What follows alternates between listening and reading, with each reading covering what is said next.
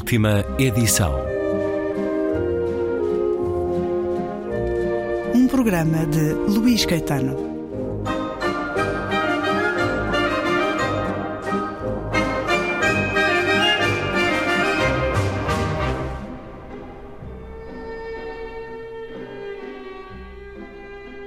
Estava um lindo dia, o sol brilhava no céu como um ovo estrelado e a brisa fresca fazia dançar as folhas numa suave coreografia. Mas a Margarida estava insatisfeita. Achava as suas pétalas demasiado simples, muito brancas, sem cor que lhes desse alegria. Olhava para o roseiral e invejava as rosas exuberantes e vistosas com o seu perfume delicioso. Olhava para a copa da japoneira e admirava as camélias de pétalas púrpura muito aveludadas. Então resolveu perguntar: Oh Rosa, como ficaste assim toda corada, com as pétalas rosadinhas e bonitas? Nasci assim, Margarida, que pergunta tão disparatada. Oh Camélia, diz-me lá, como é que ficaste assim toda cor-de-rosa? Cor-de-rosa? Ora é essa, eu sou cor de Camélia, Margarida, por favor. Realmente a Margarida estava tristonha e até o dia se punha cinzento com o seu desânimo. Foi então que se aproximou uma formiga que vinha da horta. E a partir daí muda tudo. As flores inspiram os criadores desde sempre, inspiram-nos a todos na nossa vida cotidiana. Também uh, Capicua se sentiu motivada por uma flor, uma das mais bonitas e simples, uh, Margarida. Cor de Margarida é o livro de Capicua com ilustrações de Matilde Horta que a Nuvem de Letras acaba de publicar.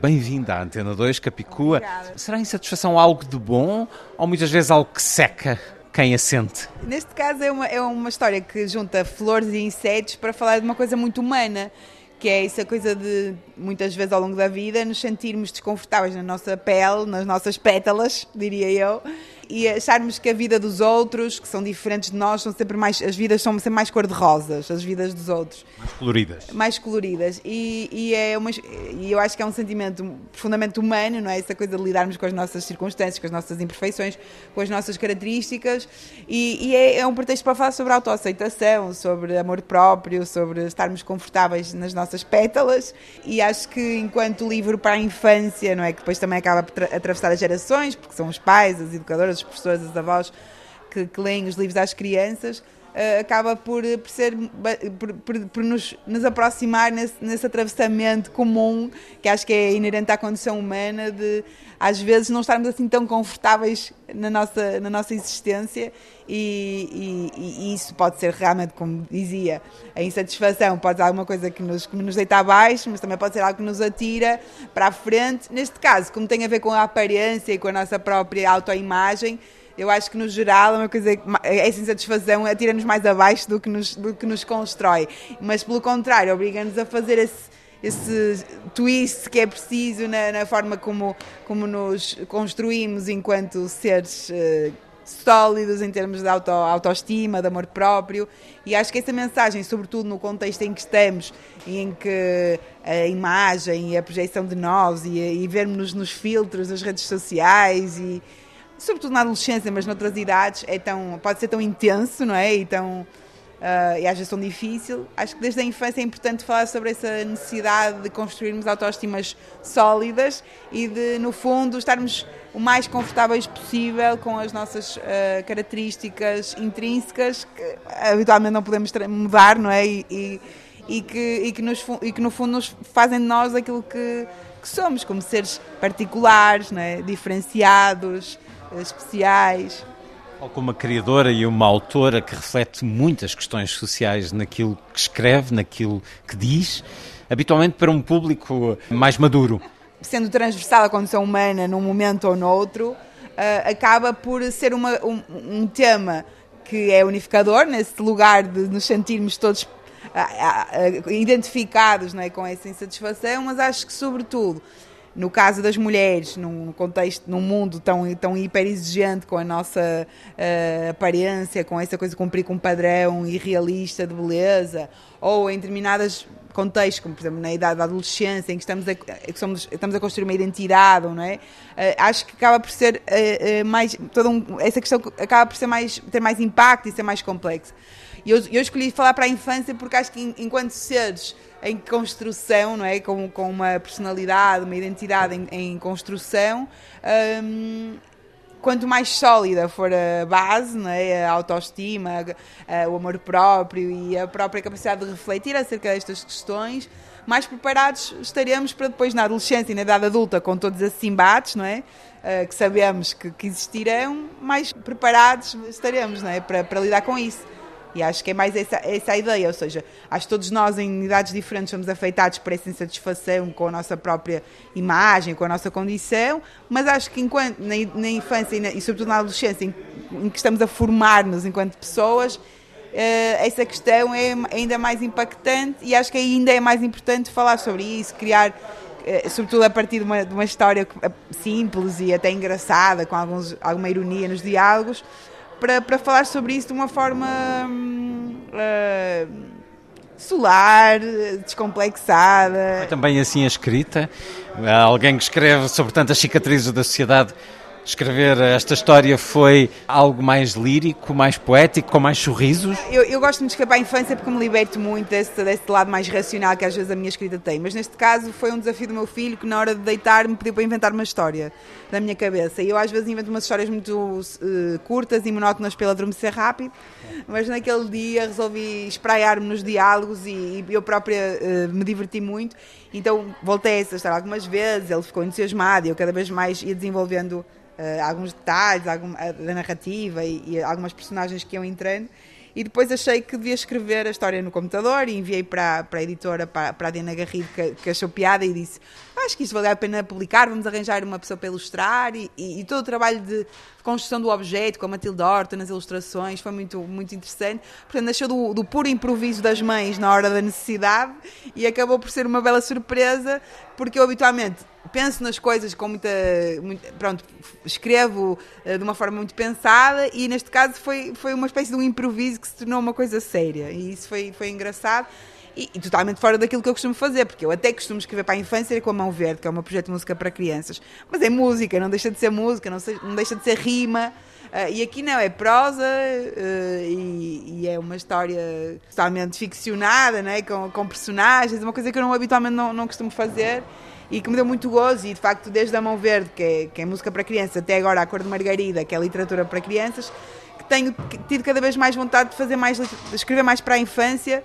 Também agora porque sou mãe e também leio muito, muito mais livros para crianças na hora de deitar e também estou a reviver a infância, a minha própria infância a partir da, da infância do meu filho e todas essas questões também uh, de, da importância dos livros e da, da, e da, e da tradição oral e das canções de facto, é, é muito óbvio hoje em dia, não só na minha memória da infância, na minha relação com a língua, mas também agora na, enquanto mãe, enquanto educadora. Uh, e portanto acho que por todas essas razões me apetece continuar a escrever para a infância e estou muito feliz com esta, com esta edição. E uh, o lado maternal e o lado de contar histórias aos filhos fez nascer muitos livros ao longo Ai, do sim. tempo, grande tradição infantil-juvenil, Capicua, Cor de Margarida, uh, ilustrações de Matilde Horta, alguém que vive tanto para a palavra e pela palavra. Às vezes faltam-lhe as palavras, Capicua. Por exemplo, quando olhamos para as notícias, é. em guerras, em cima de guerras e uh, detalhes desse, desse mundo que está distante, mas não está assim tão distante, até porque nos entra em casa todos os dias uh, de muitas maneiras. Às vezes faltam-lhe as palavras. É, é, é, bastante raro isso acontecer, mas, mas de facto às vezes acontece, até porque acho que num mundo em que toda a gente tem opiniões sobre tudo e, e nas redes sociais, nomeadamente, em que às vezes o debate também tem uma toxicidade muito alta, ou há muita desinformação, ou toda a gente tem opiniões muito polarizadas, às vezes, de facto, eh, a saturação é tanta que, que mais vale remetermos ao silêncio. Mas eu tenho uma canção que se chama Sereia Louca, que é uma das minhas canções mais, mais importantes, que deu nome a um disco, em que, em que eu cito uma frase do Kafka, em que, e, um bocado adaptada, em que eu digo: pior do que o meu canto há de ser o meu silêncio. O Kafka tem uma frase que diz: As sereias, porém, têm uma arma ainda mais perigosa do que o seu canto, que é o seu silêncio.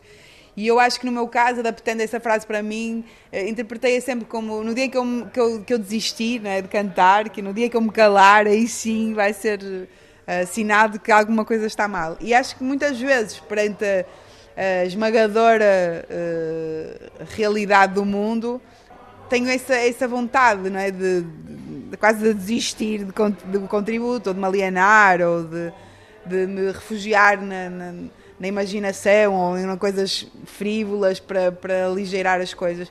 Mas acho que tenho, tenho uma dívida com a responsabilidade daqueles que têm uma vida muito pior e que ainda assim arregaçam as mangas uh, sob pena, às vezes, de perder a sua liberdade e a sua vida e que vão ainda assim lutar contra as injustiças tenho uma responsabilidade também com, com uh, histórica com todas as mulheres que lutaram ao longo do, dos séculos para, para as mulheres terem voz e terem um microfone na mão.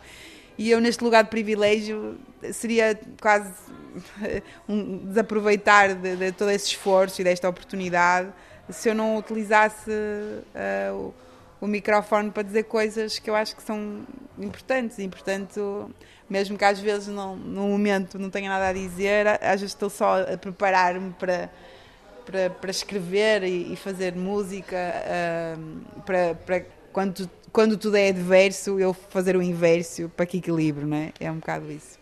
Não lhe faltem as palavras, Capicua, muito obrigado Obrigada. naquilo que diz, canta, escreve em crónica Obrigada. e escreve também neste Cor de Margarida, o livro infantil que acaba de ser publicado com ilustrações de Matilde Horta. Deixe-me só dizer que estou muito feliz de estar na Antena 2 por causa de um livro de crianças, não é? É, é, é engraçado. Estaria a pessoa acha, por outras razões associa também. Associar a Antena 2 ao chá, à música clássica. Estou eu aqui a falar de um livro de crianças. Obrigada.